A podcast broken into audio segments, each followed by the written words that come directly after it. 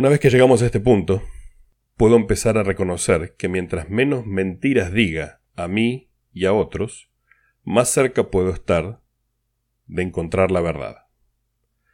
Y uno diría, ¿cuál verdad? Porque la verdad de, no sé, la creación y el plan de salvación ya fue determinada. Pero esa no es mi verdad, es la verdad de Dios. Mi verdad es aquello que yo puedo procesar. Mi verdad es aquello que yo entiendo, siento, cambio, adapto, entiendo. Ahora, ¿cómo puedo determinar cuál es mi verdad? Mi verdad tiene que ver con algo que menciona Doctrina y Convenios 93-24. Cuando nos preguntamos qué es la verdad, José nos responde lo que el Señor piensa acerca de la verdad que la verdad es el conocimiento de las cosas como son, como eran y como han de ser. Entonces vamos a tratar de desglosar un poco esto y entender qué es lo que Dios nos dijo a nosotros, de forma particular. Lo primero de la verdad es que la verdad es un conocimiento. La verdad no son los hechos. La verdad no son las cosas que me dijeron ni las palabras que usamos. La verdad tiene que ver con el proceso de conocer las cosas. Y uno diría, bueno, ¿cómo hago para conocer las cosas? Entonces existe el proceso que el Señor detalla en el resto del versículo. Las cosas primero como son. Y uno diría, si vamos a hablar de cómo son, cómo eran y cómo han de ser, el orden cronológico de esto sería pasado, presente y futuro. Pero como Dios no da puntada sin hilo, cuando él habló con José, habló en el orden necesario para entender la verdad. La verdad es el conocimiento de las cosas, primero, como son. Hoy. ¿Cuál es el presente? Si no puedo vivir, conocer y aceptar el presente, entonces estoy desperdiciando mi esfuerzo en ansiedad. En otras charlas hemos hablado de qué es la ansiedad y cómo funciona. Pero básicamente la ansiedad lo que hace es evitar que yo pueda vivir y disfrutar lo que me pasa ahora. Porque estoy pensando en el pasado o en el futuro. Entonces, la base de conocer la verdad es entender que lo que me pasa hoy es lo único relevante. Si yo no puedo vivir hoy, si yo no puedo estar, por ejemplo, sentado en esta charla y prestar atención y escuchar y hacerme preguntas y cuestionarme a mí mismo. Y en vez de eso estoy, no sé, mientras escucho la charla viendo eh, Instagram en el celular. No estoy viviendo hoy. Estoy haciendo a medias. Por esto que las redes sociales son tan llamativas, porque las redes sociales nos sacan de mi presente. No tengo que enfrentar lo que me pasa ahora porque puedo ver todo lo que le pasa a los demás. Una vez que logro el conocimiento de las cosas como son. El segundo paso es conocer las cosas como eran. O sea, analizar mi propio pasado y entender las razones de las cosas que sucedieron y aprender aquellas cosas que me son necesarias de las cosas que pasaron, tanto de las positivas como de las negativas. La razón biológica por la que existe la memoria en el cerebro es porque nuestro cerebro pretende aprender de los errores del pasado para no volver a cometerlos. Dios no puso la capacidad en el cerebro de recordar las cosas para que tengamos un registro de lo que ha sucedido con nuestra vida. Por eso es que nuestra memoria no es exacta. Si ustedes charlan, por ejemplo, con sus padres, y los recuerdos de eventos compartidos, su relato y el relato de sus padres va a ser distinto. Y ya estábamos los tres juntos en el mismo lugar. ¿Cómo puede ser distinto? Porque nuestra memoria, neurobiológicamente, lo que hace es tratar de aprender de los sucesos. Entonces la memoria existe para que yo pueda recordar la información necesaria para aprender de lo que pasó.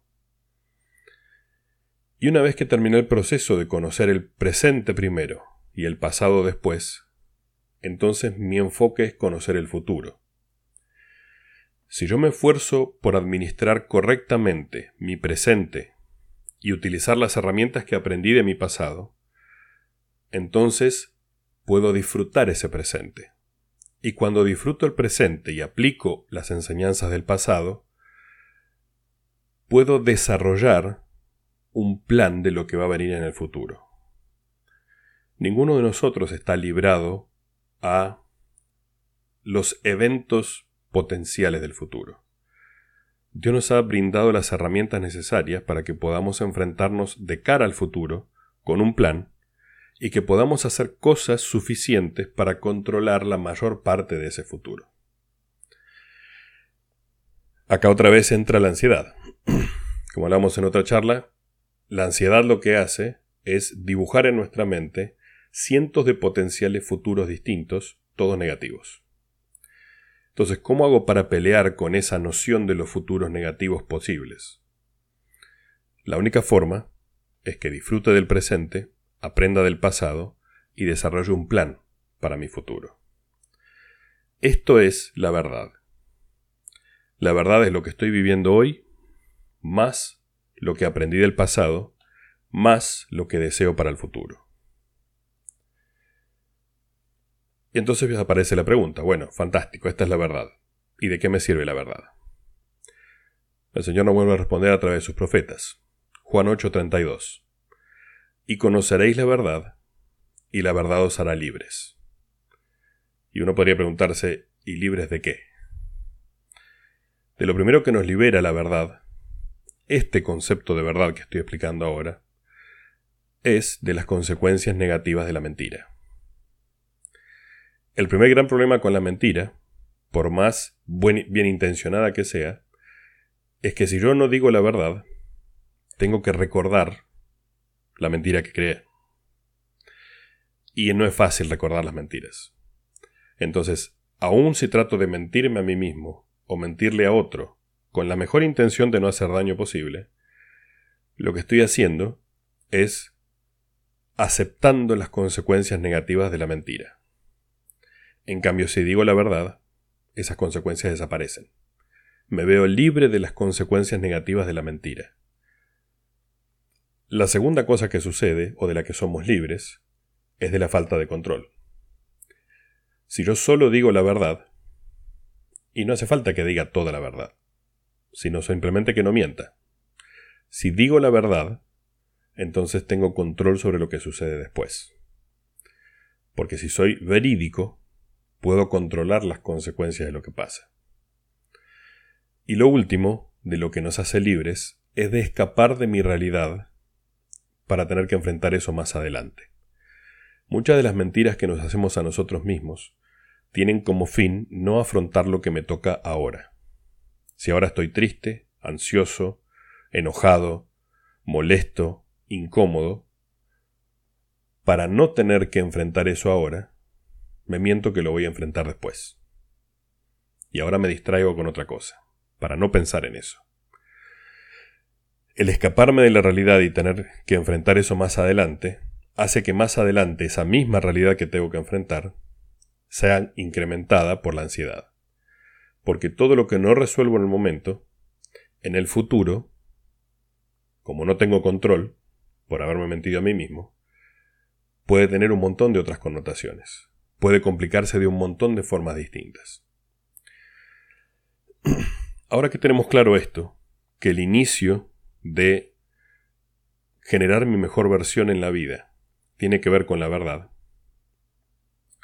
vamos a hablar un poco acerca de qué hago para enfrentar lo que me pasa hoy, cómo enfrento mi presente.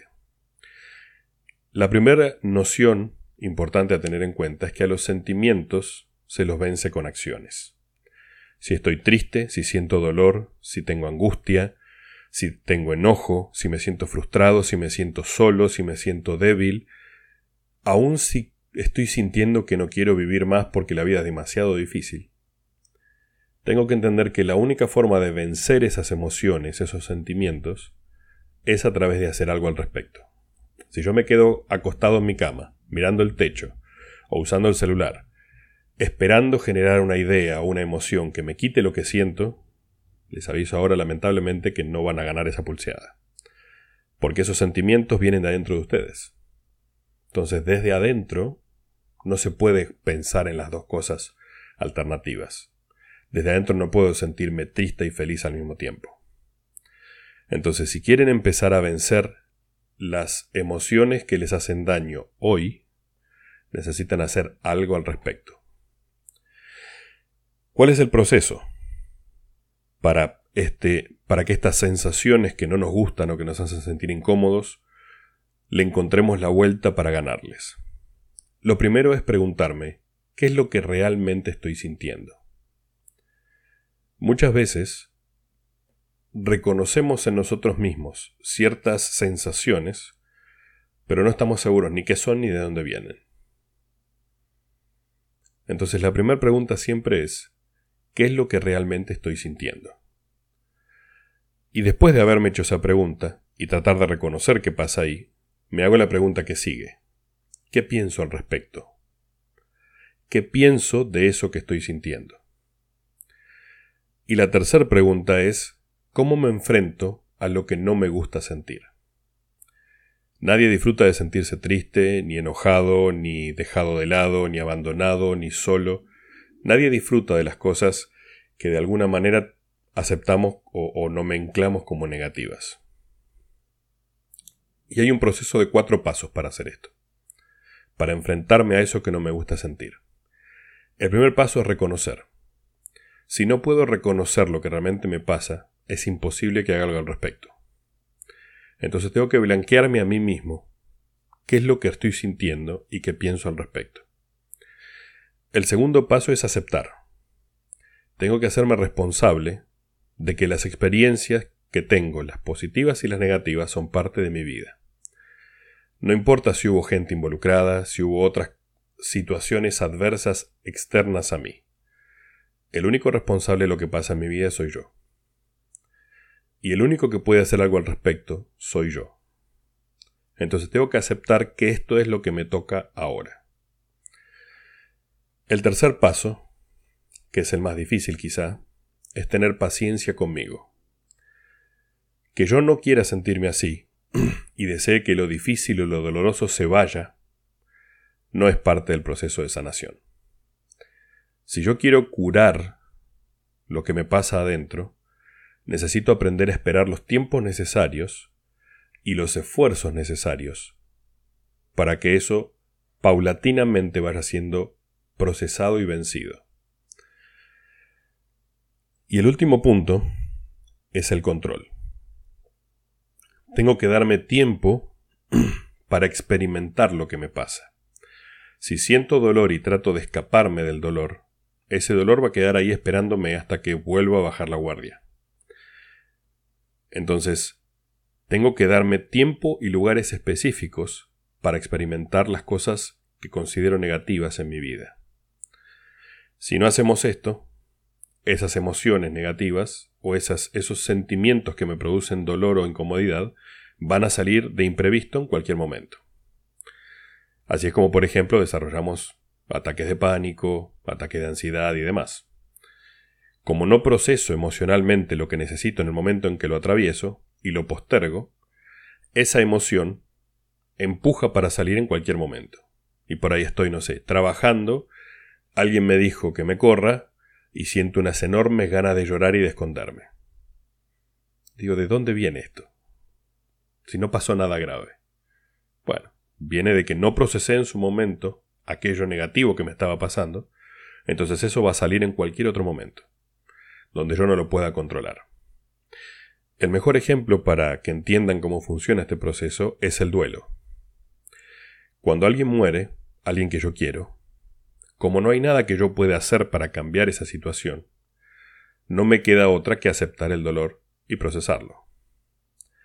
Ahora, si yo no me doy tiempo de hacer ese duelo, si yo no me permito sufrir ese dolor, y hago como que no pasa nada o trato de olvidarlo o de, de taparlo con otras cosas, ese dolor, esas lágrimas que no derramo, esa tristeza que no me doy tiempo de tener, ese desgano que viene naturalmente con el duelo, va a salir en otro momento.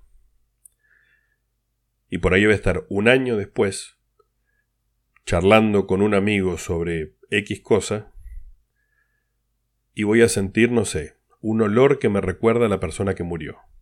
Y como no hice el duelo un año atrás, en ese momento me da una terrible angustia y no sé ni de dónde viene. Y tengo ganas de llorar y tengo ganas de estar solo y no sé por qué. Es porque no afronté el dolor que tenía que afrontar en el momento en que tenía que afrontarlo. Este es el gran riesgo de cuando buscamos distraernos. La mayoría de las personas que nos quieren probablemente muchas veces nos digan, bueno, pensá en otra cosa, no te enfoques en eso, eh, un proyecto nuevo, hace algo, pero no pienses en eso. Y el buscar distraernos no soluciona nada. Lo único que hace es retrasar el sentimiento de dolor y evitar que me pueda enfocar en las cosas importantes, porque ese dolor va a estar ocupando espacio que no le corresponde. La segunda gran parte de aprender cómo convertirme en mi mejor versión tiene que ver con la comparación. Muchas personas nos van a decir montones de veces, de forma totalmente irracional pero con las mejores intenciones, no te compares con los demás. Cuando nuestro cerebro biológicamente está predeterminado para compararnos todo el tiempo con lo que pasa afuera. Así es como medimos cómo funciona la sociedad con nosotros. Lo necesario para comprender es que si yo voy a medir mi progreso basado en lo que le pasa a otras personas, siempre voy a fallar. Siempre voy a sentir que estoy fracasando. Porque la única cosa con la que puedo comparar mi hoy es con mi versión de ayer. No la de hace un año, no la de hace cinco, no la de hace diez, no cuando era adolescente, la de ayer.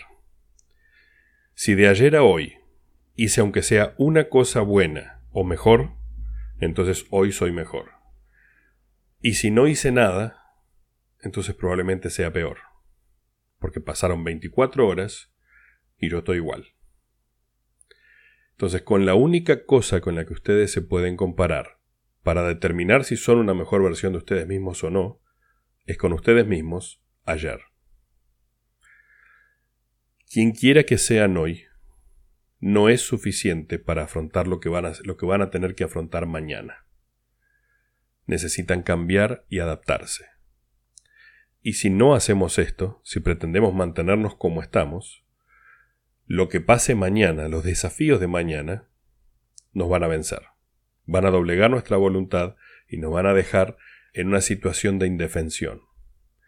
Por eso es que hoy me tengo que preparar para enfrentar lo que va a aparecer mañana de lo que no sé nada. La razón por la que la mayoría de las personas no logra desarrollarse y explotar su verdadero potencial es porque a lo largo de su vida eh, ha escondido o ha aprendido a esconder aquellas cosas que en algún momento en su niñez o en su adolescencia otras personas le dijeron que eran malas o indeseables. Y que esas cosas no tenían que salir a la luz, no teníamos que mostrárselas a nadie. Muchas de estas cosas son positivas, algunas de estas cosas son negativas. Pero como nos dijeron cuando todavía no teníamos herramientas para procesar bien que esto estaba mal, empezamos a esconderlas y a sentirnos avergonzados de nosotros mismos. Y cuando las escondemos y negamos porciones de lo que nosotros somos, de nuestro carácter, nos exponemos a la posibilidad de que nunca logremos convertirnos en nuestra mejor versión porque para ser nuestra mejor versión tenemos que enfrentarnos a las cosas que no nos gustan de nosotros y gobernarlas.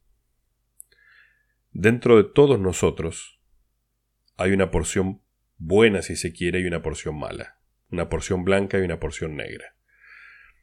La noción de los pueblos originarios del oeste, del este, perdón, de lo, eh, en general las, todas estas culturas orientales y demás, desarrollaron la noción de lo que hoy conocemos como el yin y el yang. Y el dibujo o la representación del yin y el yang muestran la realidad del ser humano. Ninguna persona es completamente negra o mala y ninguna persona es completamente blanca o buena. Y dentro de todo lo bueno hay algo malo y dentro de todo lo malo hay algo bueno. Todas las personas tenemos una porción de nosotros que nos agrada y una porción que no. Y estas dos cosas, estas dos personas dentro nuestro están luchando constantemente la una con la otra. Todo el tiempo. El gran problema que tenemos es que las cosas que no nos gustan de nosotros solemos negarlas. Con frases como ese no era yo, no sé por qué me salió eso, no, no era lo que quería decir, no era mi intención. Y la realidad es que sí era tu intención, sí lo querías decir, sí sos vos. Todo lo positivo y lo negativo de nosotros sigue siendo nosotros. Y a menos que aceptemos estas dos cosas en nosotros mismos, no podemos llegar a ser una mejor versión de nosotros. Porque mientras más neguemos lo negativo de nosotros mismos, eso más va a pujar por salir y pisar los esfuerzos que hacemos para lograr convertirnos en algo mejor.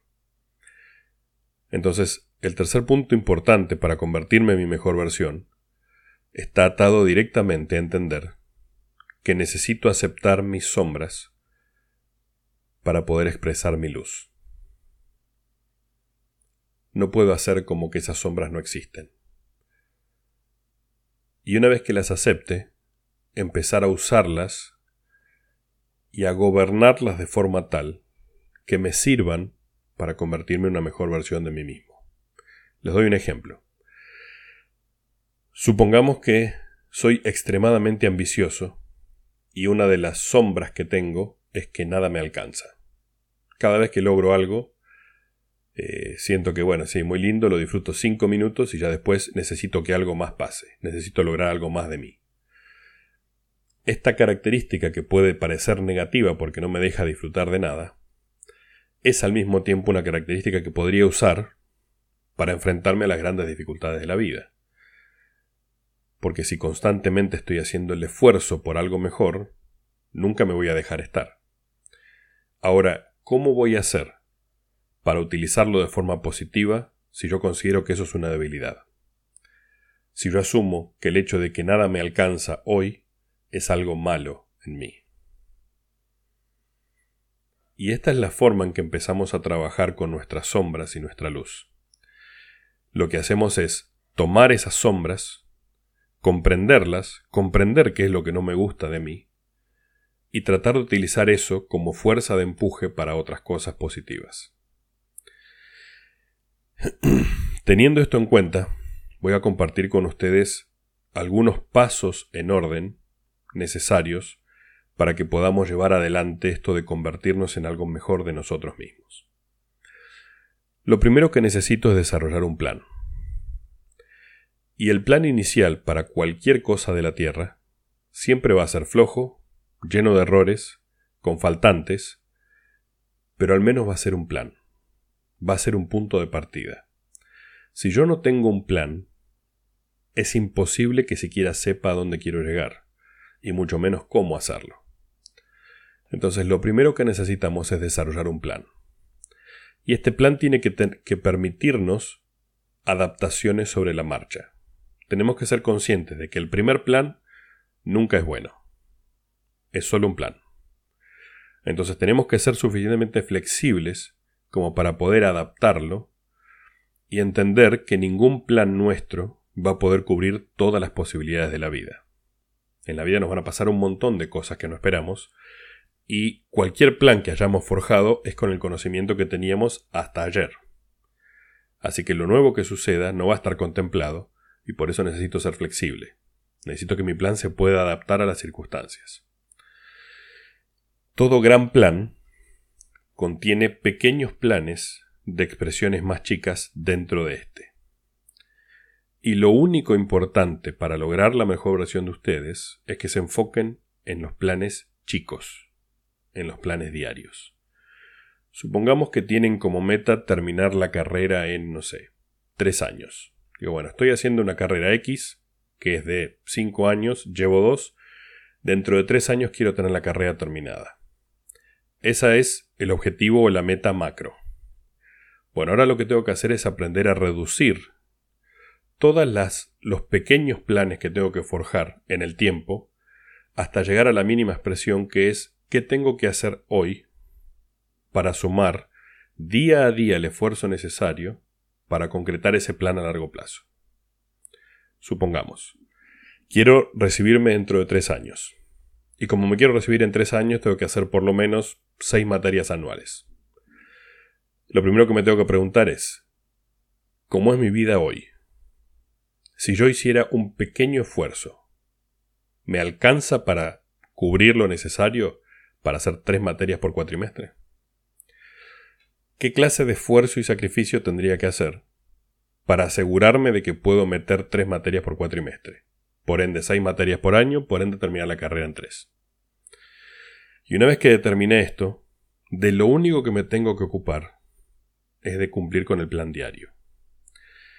Y a este plan diario le tengo que agregar la posibilidad de que muchas veces no voy a tener ganas, va a haber imprevistos, me voy a quedar sin internet, voy a tener ganas de visitar un amigo, va a haber un cumpleaños, eh, va a jugar Argentina.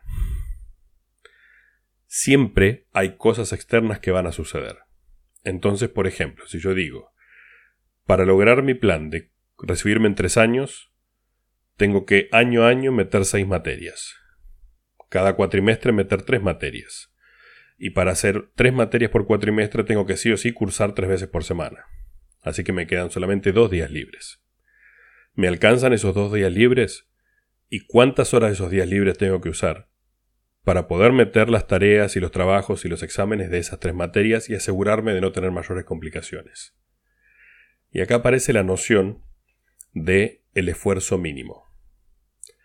¿Cuál es el mínimo esfuerzo que tendría que hacer hoy para asegurarme de que la suma de todos los esfuerzos diarios mínimos me dé la consecución de mi meta a largo plazo? Esta es la base de, planear para la vida. Y esto sirve para cualquier cosa que quieran. Una vez que entendí la diferencia entre la meta final grande y las micrometas diarias, entonces empiezo a hacer las cosas diarias que necesito para lograrlo. Y el truco está en siempre enfocarme en cuál es el mínimo esfuerzo que tengo que hacer para lograrlo. Normalmente mal aprendemos a planear con el máximo. si yo meto cuatro horas por día de estudio los dos días que no curso y cuatro horas de, cursada los tres días que sí, eh, llego seguro a leer todo el material. Nadie estudia después de trabajar todo el día cuatro horas los dos días que tiene libres. Y el que lo hace termina quemado. Entonces, sincerarnos con nosotros mismos. Decir, bueno, ¿cuál es el mínimo esfuerzo que tengo que hacer para que esto suceda? Y quizá me dé cuenta que con el mínimo esfuerzo no me alcanza para recibirme en tres años. Entonces, ¿qué hago? Como tengo un plan flexible, lo adapto. ¿Qué pasa si en vez de tres me recibo en cuatro años? ¿Cuáles son las consecuencias de esa decisión? Si extiendo mi plan de tres años a cuatro años, ¿puedo con el mínimo esfuerzo diario cumplir con mi meta? El truco siempre está en enfocarse en el mínimo esfuerzo diario y olvidarse de la meta general final. Lo que nos produce tanta ansiedad y sensación de fracaso con nuestras metas es que constantemente planeamos a largo plazo. Y cuando planeamos a largo plazo, todo lo que hago en el medio, hasta haber logrado la consecución de mi meta, se siente como un fracaso. ¿Por qué? Porque el día que recibo mi título es el 100% pero como no tolero menos que el 100%, todo el 99% que hice en el camino que era necesario para llegar, lo siento como un fracaso. Por eso es tan importante enfocarse en las metas diarias. Si me enfoco en las metas diarias, cualquier meta a largo plazo se puede conseguir. Punto 2. La inmediatez no existe. Esta noción equivocada que tenemos de la sociedad, de que si yo quiero algo lo puedo tener ya, entonces pido a Mercado Libre con envío para dentro de las 24 horas y me siento a mirar en las redes y miro rápido, no sea cosa que me pierda información al minuto, y me preocupo por, no sé, si me interesa la música, estar al día con todo lo que sale de la música y el rubro que me gusta. Lo único que estoy haciendo es indicarle a mi cerebro que puede tener todo lo que quiera ya. Y lamentablemente, en lo que es el trabajo personal, la, la noción de inmediatez no existe. Nada que valga la pena, y recalco esta frase, valga la pena que nos va a llevar sí o sí convertirnos en algo mejor, va a ser inmediato. Todas las cosas buenas e importantes de la vida llevan tiempo. Y ese tiempo incluye un margen de error. ¿Por qué? Por lo que dijimos al principio. No existe la perfección en la Tierra. Acá no vamos a lograr ser perfectos de ninguna manera. Una vez que entiendo esto, vamos al paso número 3. La tercera parte de convertirme en una mejor versión de mí mismo tiene que ver con aprender a gobernarme a mí mismo. Tiene que ver con el autocontrol. Entonces, lo que necesito hacer es desarrollar el autocontrol en todos los ámbitos de mi vida. En algunos probablemente ya lo tenga, en otros no. Entonces tengo que empezar a entenderme a mí mismo, entender cuáles son los aspectos en los que necesito más autocontrol, cuáles son los aspectos en los que lo externo me gana la pulseada. Y para eso tengo que ser consciente de mis debilidades principales. ¿Cuáles son mis debilidades principales? Y este es un proceso incómodo y doloroso, porque tengo que aceptar y reconocer lo malo que hay en mí. Una vez que hice esto, el paso siguiente es ser consciente de mis fortalezas principales. Y el orden en que lo hacemos es este, porque cuando si nosotros hacemos un proceso en el que terminamos con una noticia negativa, lo último que queda marcado en nuestra cabeza es lo negativo. ¿Vieron cuando la gente pregunta Dicen, tengo dos noticias, una buena y una mala. ¿Cuál querés que te dé primero? Siempre pidan la mala. Porque la buena, al final, lo que hace es indicarle al cerebro que hay esperanza. Que sí se puede. Que sí hay cosas buenas por las cuales pelear. Y con esto es igual. Enfóquense primero en conocer sus debilidades y después en conocer sus fortalezas. Y recuerden que no pueden gobernar aquello que no conocen. Es imposible que si ustedes no hacen una introspección y se preguntan a ustedes mismos quiénes son, qué está bien con ustedes y qué está mal con ustedes, puedan gobernarse a sí mismos. Es imposible desarrollar autocontrol sobre cosas que no sé de mí. Punto número 4. Darme tiempo para aprender. Tengo que ser consciente de que al principio, siempre que empiezo algo que nunca hice, voy a ser malísimo en eso y voy a fallar un montón.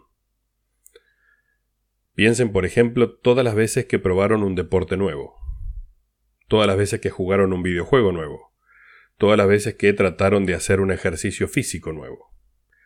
La primera vez que hacemos algo, siempre va a salir mal. Y si somos conscientes de eso, cuando eso salga mal, no nos va a sorprender y no va a reducir nuestra intención de seguir intentando. Siempre que hagamos algo, por primera vez, ese algo va a salir mal.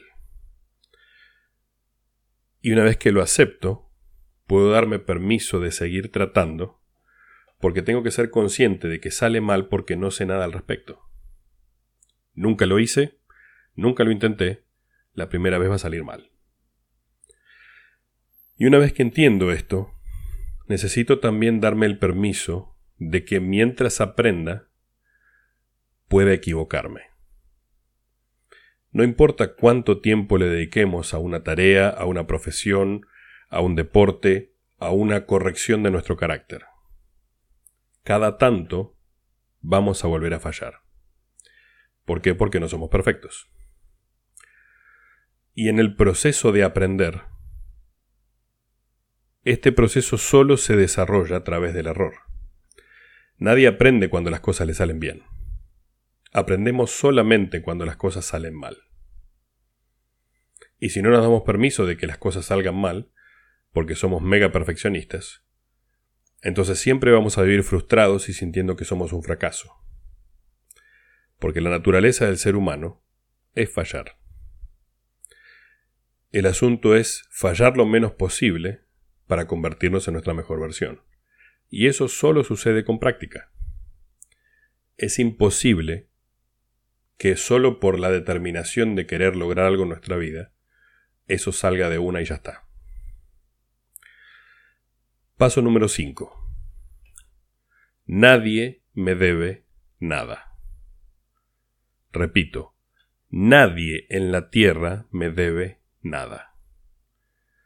Mis padres no me deben nada, mis amigos no me deben nada, mis hermanos no me deben nada, mis líderes no me deben nada, la iglesia no me debe nada, la sociedad no me debe nada, la vida misma no me debe nada. Nadie en la tierra me debe nada. Y todas las cosas que yo hago por otros son mi elección. De lo contrario, lo que estoy haciendo es una transacción. Yo ofrezco esto a cambio de aquello. En la vida no existe esta noción cuando nos relacionamos con personas. Entonces recuerden que la base de este plan es entender que nadie me debe nada. El único que puede hacer las cosas por mí soy yo. Paso número 6. Ser sincero conmigo mismo. Lo que hablamos al principio. Primero dejar de mentir. A mí y al resto.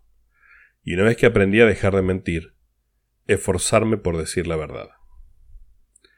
De nuevo, no hace falta decir toda la verdad. Porque a veces toda la verdad es dañina, es dolorosa, es molesta, es incómoda. Lo importante es no mentir. No mentirme a mí, no mentirle al resto. Si no puedo decir la verdad, siempre puedo decir prefiero no hablar de esto. Paso número 7. La noción de ser hijos de Dios está atada a la realidad de que somos seres infinitos, que es una noción muy difícil de comprender en la Tierra donde todo tiene principio y fin. Pero así como existimos siempre antes de venir al mundo, vamos a seguir existiendo después, para siempre. Entonces, asumir que lo que hacemos en la Tierra es el marcador de todo lo que va a pasar en el futuro con nosotros, es un error.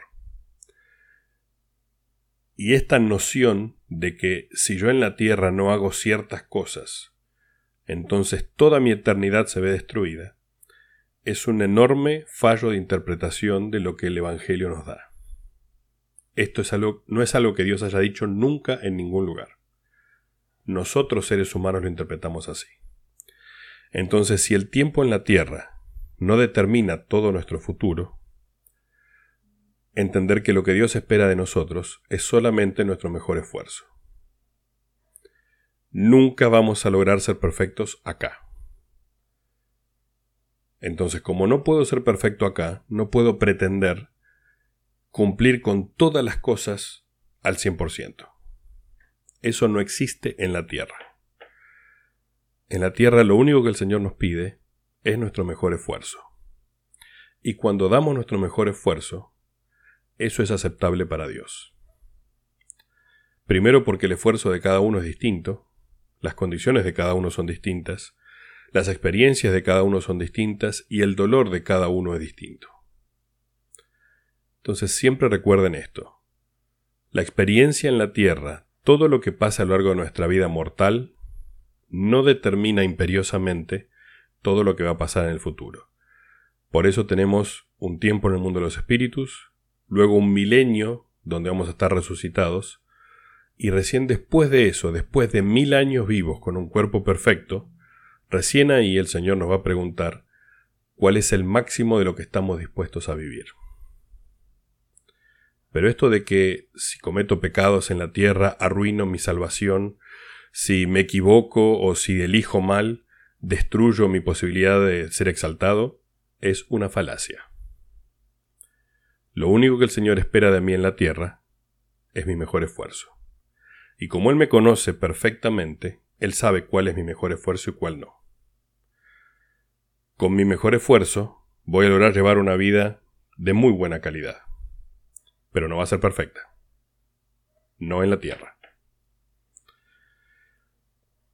Paso número 8. Tenemos el potencial de comprender todas las cosas. Por eso es que Dios nos ha dado, especialmente en nuestra época, acceso a toda la información posible. Pero para eso, tenemos que aprender a leer y escribir de verdad. Y ustedes dirán, en una charla Haas, con todos adultos, ¿Vamos a hablar de leer y escribir? Sí. La mayoría de nosotros no sabe leer bien, porque no puede interpretar lo que lee. Y esto es porque leemos poco. Y la mayoría de los otros no sabe ni escribir ni hablar bien. Por eso es que nos cuesta tanto articular nuestras ideas de forma tal que, por ejemplo, no sean dañinas, o no se sientan como un ataque, o no se sientan como una defensa. Si realmente quieren progresar el resto de su vida, aprendan a leer bien, aprendan a escribir y hablar bien. Y el bien va a ser el máximo de su capacidad. Siempre va a haber personas que lo hagan mejor. Pero todos los que están conectados en la charla ahora saben que en este momento en cuanto a lectura y escritura no son el máximo de su capacidad. Si se esfuerzan por obtener estas herramientas, van a tener un poder que casi nadie tiene en la Tierra. ¿Por qué? Porque los seres humanos gobernamos el mundo a través de la palabra. Todas las cosas que suceden, de hecho los idiomas se crearon en base a la necesidad del ser humano de controlar lo que pasa a su alrededor. Todo lo que podemos nombrar entra bajo el espectro de nuestro control. Para eso necesitamos leer bien, escribir bien y hablar bien. Fíjense que aún Dios nos explicó en el proceso de la creación que era el poder de su palabra lo que permitía organizar el caos en materia funcional. Él utiliza al verbo como ejecutor de sus instrucciones. No minimicen el poder de las palabras. De hecho, todo lo que hagan de ahora en más, esfuércense porque sea expresado de la mejor manera. Y cuando lean, esfuércense por entender lo más que puedan, repasen, busquen las palabras en el diccionario, hagan todo lo necesario para comprender completamente el material que tienen por delante. Si hacen esto, van a desarrollar en ustedes un poder que nadie más a su alrededor tiene, porque todos minimizamos el poder de la palabra. Paso número 9. Como mencionaba recién, el hecho de ser hijos de Dios nos brinda una capacidad de la que no somos muy conscientes. Tenemos el poder de crear a través de organizar el caos. Durante la creación, los dioses lo que hicieron fue organizar la materia en un mundo. No inventaron de la nada el mundo. Todo lo que Dios ha creado ha sido convertido de un estado de caos a un estado de orden y obediencia. Y esa es la forma en que nosotros gobernamos nuestra propia vida. Para poder organizar el caos y convertirlo en orden, tenemos que hacer dos cosas. Primero, aceptar que el caos existe adentro nuestro. Hay muchas cosas que hoy no gobernamos de nosotros mismos. Y lo segundo es animarnos a entrar en ese caos para poder usarlo. La única forma en que yo pueda organizar el caos y convertirlo en orden es que primero conozca el caos. Y la única forma de conocer mi caos es adentrarme en él, vencer el miedo de ver el caos y empezar a trabajar con eso. Muy relacionado con lo que hablábamos al principio de la luz y la sombra. Paso número 10. Necesitamos entender que todo lo que hacemos tiene un impacto en la vida de otras personas. Esta ridiculez que socialmente se acepta y se repite hoy en día de que yo soy el dueño de mi vida y hago lo que quiero y lo, hago porque no afecto a nadie, es otra falacia. Todo lo que hacemos y lo que dejamos de hacer afecta a las personas a nuestro alrededor. Para que se den una idea estadísticamente, una persona promedio, como nosotros, que no es famosa ni, está en, no sé, en la televisión y cosas por el estilo, conoce más o menos mil personas a lo largo de su vida, con quienes tiene trato directo. Si cada persona conoce más o menos mil personas a lo largo de su vida, esto significa que estamos a un solo nivel o eslabón de impactar la vida de un millón de personas a lo largo de nuestra vida. Un millón de personas se van a ver afectadas, para bien o para mal, por lo que nosotros decidamos hacer con nuestra vida. Así que esta mentira de que yo soy dueño de mi vida y hago lo que quiero, podemos hacer lo que queremos, pero la consecuencia va a ser daño o beneficio para un montón de otras personas. Entonces, aun si en algún punto sienten que sus vidas no son suficientemente válidas como para hacer el esfuerzo, piensen en todas las personas que conocen, todas las personas que conocieron y que probablemente lleguen a conocer por lo menos a un total de mil a lo largo de su vida. Si impactar la vida de mil personas directamente y de un millón de personas indirectamente no es suficiente razón para seguir vivo, entonces me llaman. Porque la realidad es que si somos mínimamente conscientes de cuánta gente podemos impactar para bien, la vida de todas las personas vale la pena. No importa cuán inútiles nos sintamos, cuánta dificultad hayamos atravesado, cuántos problemas creamos que tengamos. Todas las personas que rodean nuestra vida se van a ver impactadas por lo que elijamos. Así que cada vez que se cuestionen cuánto valen, valen por lo menos el esfuerzo de un millón de personas. Punto 11. Una vez que determiné más o menos cuál es mi plan, necesito preguntarme, ¿qué reglas tengo que seguir para alcanzar mi plan diario? Muchas de ellas son parte de lo que conocemos como los mandamientos y las instrucciones que recibimos de los profetas en el Evangelio.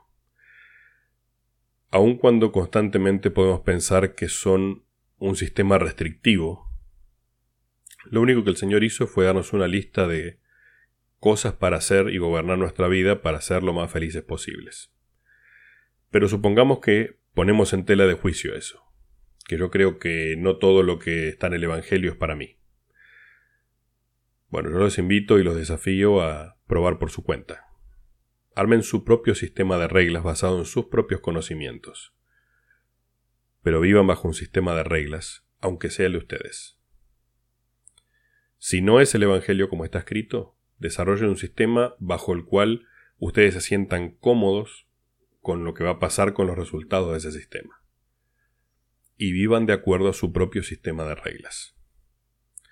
Van a ver que eventualmente se va a parecer muchísimo, si tiene una buena vida, a lo que el Señor nos plantea como el formato base para ser felices. Pero si tienen cualquier duda respecto del Evangelio y sus mandamientos, al menos armen un sistema para ustedes mismos. ¿Cuáles son las reglas que tengo que seguir todos los días para alcanzar mis metas?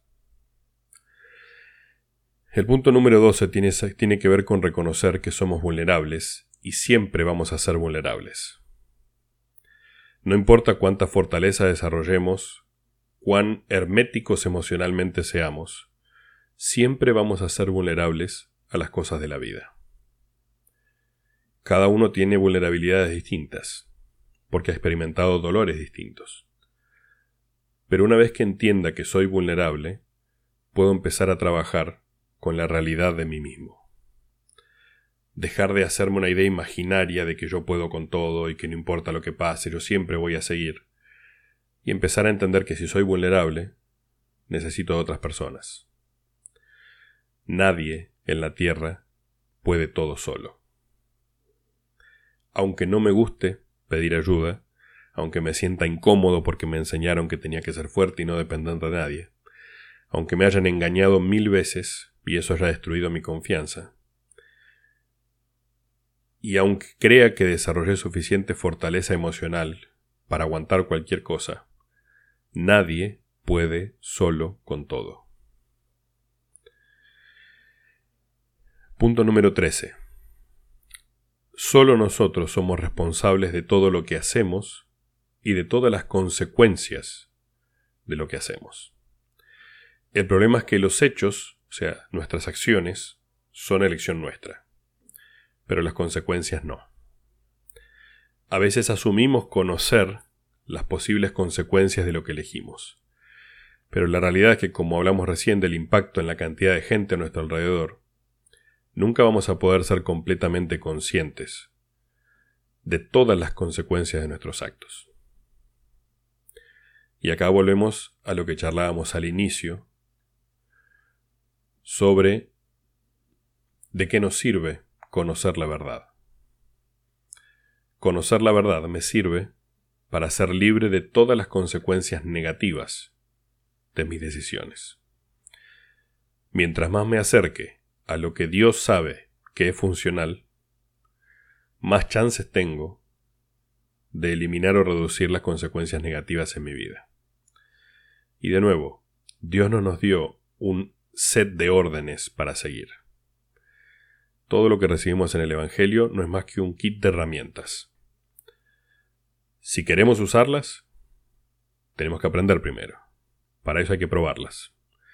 Nadie puede decir tal mandamiento a mí no me sirve, o tal sugerencia de un profeta no es para mí, a menos que haya probado.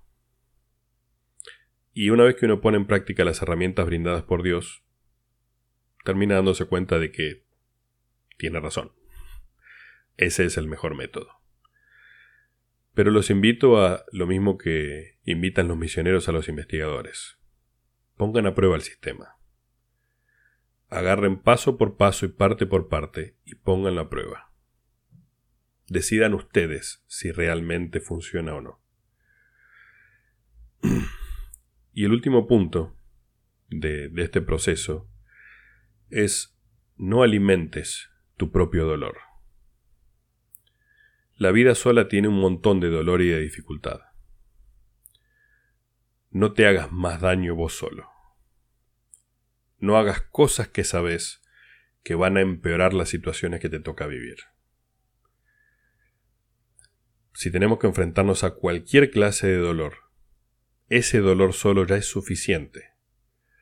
Si yo le agrego malas decisiones, inactividad, bajos esfuerzos, darme permiso de pensar y elucubrar ideas de todo lo que puede salir mal, lo único que estoy haciendo es agregarle más dolor al dolor natural de la vida. Y les aseguro que si hasta ahora no les pasó, la vida les va a doler un montón. Porque esa es la base de la necesidad de venir a la tierra. Cuando el Señor le dijo a Abraham acerca de esto y le relató lo que había pasado en la presentación del plan, lo que menciona Abraham 13 es, y con esto los probaremos, para ver si harán todas las cosas que el Señor su Dios les mandare. ¿Y cuáles son las cosas que el Señor su Dios les mandó? Ley responde a eso. Adán cayó para que los hombres existiesen, y existen los hombres para que tengan gozo. La razón fundamental de la vida es ser lo más feliz posible. Nadie va a ser completamente feliz pero forzarnos por ser lo más felices posible es el objetivo final de la vida en la Tierra. Hay mucho más después. Pero acá, con este cuerpo mortal, imperfecto, en sociedades destruidas, con valores morales caídos, lo máximo que podemos lograr es una gran cuota de felicidad. Y esa gran cuota de felicidad depende, principalmente, de que no empeoremos nuestro propio dolor. Con estas cosas es que quería de alguna manera ayudarles a tener un poco más de herramientas para trabajar con ustedes mismos. Constantemente vamos a enfrentarnos en la vida a más dificultades de las que nos gustarían. Vamos a vernos expuestos a más dolor del que creemos poder soportar. Y muchas veces hasta las personas que más amamos y en las que más confiamos van a fallarnos. La vida es así. Y podemos aceptarlo o seguir viviendo una fantasía y por vivir en esa fantasía, cada vez que esto suceda, llenarnos de más dolor. Pero les aseguro que si hacemos el esfuerzo de constantemente estar tratando de ser un poco mejor hoy de lo que fui ayer, y tener un plan para desarrollarme a mí mismo, indefectiblemente van a ser más felices que si no hacen nada al respecto. Y créanme que ni ustedes saben cuál es su mejor versión. Nadie en la Tierra tiene idea de cuánto bien puede hacer, cuán feliz puede ser si hiciéramos los esfuerzos necesarios. Pero sepan que ser feliz conlleva esfuerzo. Y que donde dejen de hacer esfuerzo, consecutivamente van a dejar de ser felices. Pero si hacen el esfuerzo, la felicidad no se les va a poder quitar ninguna situación adversa de la tierra. Porque aún a través de los peores dolores, uno puede sostener su felicidad. Porque la felicidad no tiene que ver con la alegría o la risa. La felicidad tiene que ver con estar en paz con uno mismo. Con saber que estoy haciendo el máximo de lo que puedo y que eso es suficiente. Para mí y para Dios. para la ansiedad hay algunas herramientas funcionales, pero lo primero que hay que entender es que la ansiedad la producimos nosotros. Por ende, los únicos que podemos cambiar eso somos nosotros. La ansiedad se basa en la capacidad de nuestra mente de percibir el peligro y de generar un montón de situaciones o escenarios posibles que sean negativos. Cuando me doy permiso de masticar o rumiar ideas negativas, enseguida empiezan a aparecer un montón de escenarios que se desprenden de eso. Y como mencionaba en algún momento en la charla, la única forma de lidiar con los pensamientos es a través de acciones. Es imposible que una persona que siente cualquier forma de ansiedad solo, solo con su mente logre ganarle a eso. Y para poder ganarle a la ansiedad, para poder reducir su poder y el impacto en nuestra vida, irremediablemente necesitamos ordenar un poco nuestra vida. Hay algunas cosas sencillas que podemos empezar a hacer para primero reducir la ansiedad general y segundo para poder enfrentarnos a la ansiedad cuando aparezca de forma eventual. Lo primero que les sugiero es armarse un calendario diario. No hace falta que anoten todo lo que va a pasar en su día, pero sí que tengan un mínimo de orden. Todos los días levantarse más o menos a la misma hora, la que sea, pero más o menos a la misma hora. Todos los días tratar de acostarse más o menos a la misma hora. Y todos los días tratar de comer más o menos en los mismos horarios. Entonces, no importa si me levanto a las 6 de la mañana o a las 11 de la mañana. El asunto es levantarme más o menos todos los días a la misma hora la estructura en el proceso de la vida cotidiana le permite a nuestro cerebro desarrollar una automatización de las funciones necesarias para sentirnos mejor. Producciones de hormonas, neurotransmisores y demás que hacen que tengamos mucho control sobre lo que nos pasa y que tengamos mejor energía para afrontar el día. Esto ya inmediatamente reduce la cantidad de ansiedad. Junto con eso, lo otro que aparece es la posibilidad de recurrir al, sistema de control a lo que estoy acostumbrado para luchar con la ansiedad.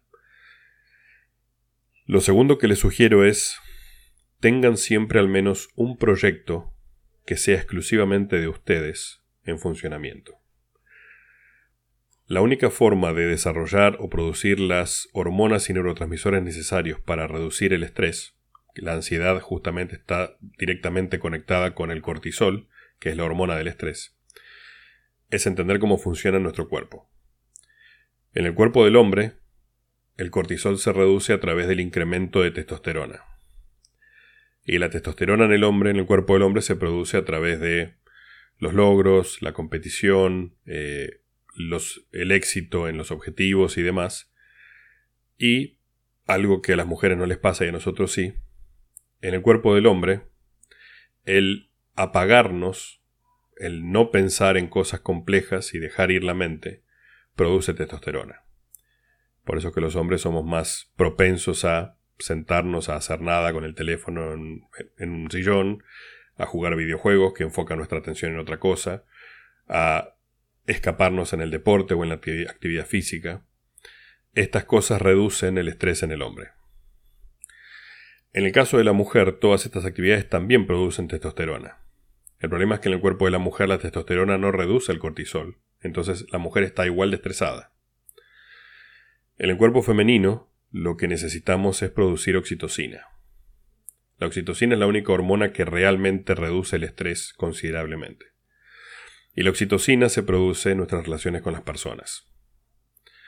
Entonces, si es un hombre el que tiene ansiedad, lo que necesita es hacer cosas que le gustan y alejarse un poco de los problemas con los que está lidiando. Si es una mujer la que está sintiendo ansiedad, lo que necesita es conectarse con otras personas.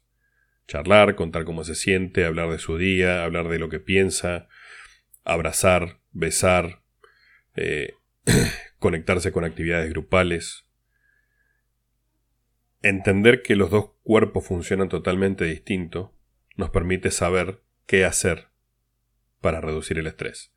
Cuando se reduce el estrés, la amígdala cerebral, que es la que constantemente está buscando peligro, se apaga y cuando esto sucede se reduce considerablemente el cortisol en sangre.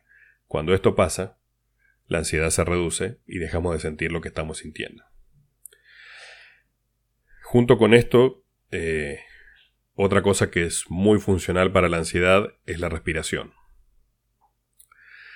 En Occidente somos pésimos respirando. Vivimos respirando de forma acelerada, de forma violenta casi, innecesariamente. Primero que nuestro sistema fue generado para respirar siempre por la nariz. Entonces cuando respiramos por la boca, nuestro cerebro asume que como estamos haciendo altas inhalaciones en grandes cantidades de aire, algún peligro hay afuera que necesitamos más oxígeno. Y cuando esto sucede, inmediatamente se prende el sistema de alarma. Por eso, por ejemplo, cuando estamos haciendo ejercicio, nos empezamos a agitar. ¿Por qué? Porque el esfuerzo físico requiere que haya mayor oxigenación en sangre para que esa sangre alimente con oxígeno los músculos y las partes del cuerpo involucradas en el ejercicio. Cuando esto pasa, si no tenemos la costumbre de hacer actividad física, nuestro cerebro detecta que hay una un incremento grande en la cantidad de oxígeno que entra al cuerpo, entonces predispone el cerebro a prepararse para el sistema de lucha-huida, que es lo que hace la amígdala. Entonces, sentimos como si algo estuviera mal. Algo pasa. Al mismo tiempo, en este proceso natural, nos vamos a enfrentar todos los días con situaciones externas que produzcan la ansiedad. El solo hecho de trabajar, de tener responsabilidades, de tener que estudiar, de tener, no sé, deadlines para entregas y demás, son factores estresores automáticos. Así que junto con lo que decía al principio de no agregarle dolor a nuestra vida, es importante llevar una clase de vida que no nos permite, que no, en la que no agreguemos dificultades, que no seamos nosotros nuestros propios, nuestra propia piedra en el camino. Entonces, tratemos de simplificarnos lo más posible la forma en que hacemos las cosas y cómo enfrentamos las cosas, para poder reducir la cantidad de ansiedad que nos produce. Y a cada persona le produce ansiedad distintas cosas. El, el hecho está en esforzarnos por tranquilizarnos lo más rápido posible. Para esto, el ejercicio de respiración ideal tiene que ver con, como les decía, inhalar y exhalar por nariz y llenar, entre comillas, la panza de aire en vez de hacer respiraciones cortas donde se mueva el torso. Si se dan cuenta, respiramos de forma tal que constantemente se mueven nuestros hombros. Cuando esto sucede es porque estamos haciendo respiraciones cortas, estamos oxigenando poco los pulmones, por ende la sangre está poco oxigenada. Cuando hacemos inspiraciones más profundas a través de la nariz y exhalamos a través de la nariz, inmediatamente nuestro diafragma, que es el músculo debajo de los pulmones que coordina la respiración, le indica a nuestro cerebro que no corremos peligro. Entonces, como no corremos peligro, se apaga la amígdala y se reduce la ansiedad solo por respirar correctamente. Mientras más nos esforcemos por respirar de forma pausada, llenar el cuerpo de aire y usar siempre la nariz para inhalar y exhalar, más posibilidades tenemos de estar durante todo el día tranquilos. Por ende, no sentir ansiedad. Hay dos cosas importantes a tener en cuenta en cuanto a la autoestima y la culpa. Primero, la culpa no sirve para nada. La culpa es una noción social desarrollada para básicamente gobernar a las personas. Mientras más culpa una porción externa de nosotros nos permite sentir, más desarrollamos la noción interna de que tenemos que sentir culpa cuando nos equivocamos o cuando no hacemos las cosas como se esperan. Pero la realidad es que la culpa no sirve para nada. Solamente nos produce dolor. Lo segundo en cuanto a la autoestima, eh, muchas veces las personas, por ahí las personas que nos quieren tratan de ayudarnos a sentirnos mejor con nosotros mismos al contarnos o explicarnos sobre lo bueno que somos en esto, lo bueno que somos en aquello, lo mucho que nos quieren y demás. Y la realidad es que lamentablemente eso no alcanza para desarrollar autoestima. El ejercicio que yo le sugiero hacer, que me sirve con los pacientes que trabajo en general, es asumamos que eso malo que yo pienso de mí es cierto. Supongamos, pienso que soy un inútil para estudiar. Fantástico. Asumamos que es cierto, aunque en general es solamente un problema de autoestima. Pero si asumo que es cierto, ¿qué tengo que hacer? ¿Qué cambios tengo que hacer para dejar de ser un inútil en mis estudios? Si siento que, no sé, no soy atractivo de ninguna manera. Quiero empezar a ser atractivo.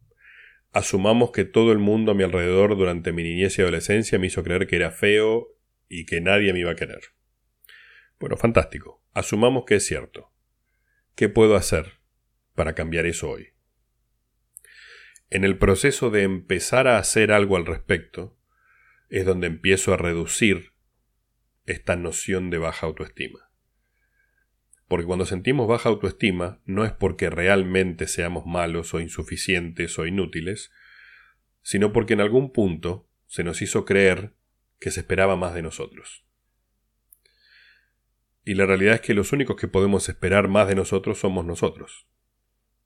Que el resto del planeta espere algo distinto de lo que hacemos es problema del resto del planeta. Los únicos que podemos ponernos pautas para vivir somos nosotros. No importa si en la iglesia la vara es altísima y todo el mundo espera que yo sea fantástico y esté casado a los 25 y tenga tres chicos para los 30 y un trabajo fabuloso que me permita mantenerme y comprar mi casa y tener mi auto. Esos son estándares sociales, incluso los de la iglesia. La pregunta que me tengo que hacer es ¿qué es lo que quiero yo? ¿Qué quiero yo hacer con mi vida? ¿A dónde quiero llegar? ¿En quién me quiero convertir? ¿Lo que estoy haciendo hoy es suficiente para convertirme en eso? Si no es suficiente, ¿qué voy a hacer al respecto? Esta es la forma de trabajar con la baja autoestima. Lo primero que tengo que hacer es demostrarme a mí mismo que eso que otros dicen de mí, o incluso eso negativo que yo pienso de mí, no es cierto. Y para que eso no sea cierto tengo que hacer algo al respecto. Una vez que enfrenté de esta manera esto, mi autoestima, la segunda cosa es trabajar, como les mencionaba hace un rato, con las metas diarias. Si yo pretendo esperar a recibirme para sentirme exitoso, y no voy a ser exitoso durante los próximos 4 o 5 años quizá. Si yo espero tener un trabajo que me dé el dinero suficiente para pagar mi casa, y quizá no sea exitoso por los próximos 20 años. El asunto es enfocarme en hoy. ¿Qué es lo que voy a hacer hoy que me va a ayudar a sentirme exitoso con lo que hice? ¿Cuáles son mis 10 metas del día que si las cumplo, sé que estoy haciendo lo necesario para convertirme en lo que me quiero convertir? Si nos enfocamos en hoy, la autoestima inmediatamente empieza a subir, porque todos los días voy a tener logros. Si de 8 cosas que me planteé para hacer, hice 6, y ya tengo como un 70% hecho de lo que había planeado. Es un montón. En cualquier estadística del planeta, 70% es un montón. Lo único que tengo que hacer es enfocarme en eso. Determinar mi plan, hacer las metas diarias y esforzarme por cumplir con mis metas diarias, con mis mínimos diarios. Si yo hago ese esfuerzo durante un par de meses, inmediatamente mi autoestima va a cambiar. Voy a empezar a entender cuán apto soy para un montón de cosas y voy a poder medir mi, progreso. Porque si me comparo con lo que hice ayer, hoy con que haya hecho una cosa mejor, ya soy mejor. Junto con esto, lo ato a la pregunta, a la segunda pregunta que estaba en el chat, donde decía, siempre tendemos a esperar de los demás, a tener expectativas. El primer gran problema es que con, quien más expectativa tenemos es con nosotros mismos.